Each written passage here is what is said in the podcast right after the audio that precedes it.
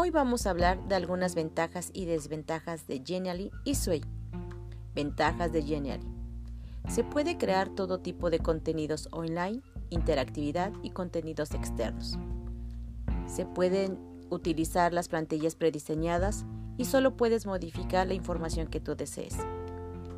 También se pueden añadir textos, imágenes, audios, SoundCloud y Spotify, videos de YouTube, fotos, Instagram, Facebook, entre otros. Algunas desventajas es que solamente puedes descargar tus trabajos si pagas la membresía premium o profesional y siempre necesitas estar conectado a Internet. Ventajas de Sway. Tiene una mayor compatibilidad con herramientas similares como PowerPoint. Tiene una interacción con muchas otras aplicaciones que permiten mayor interconectividad y presencia de los proyectos que creas.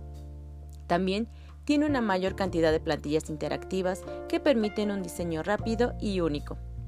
Algunas desventajas de Sway es que la aplicación exige eh, dispositivos poderosos y actualizados, ya que se utilizan con muchos recursos de memoria.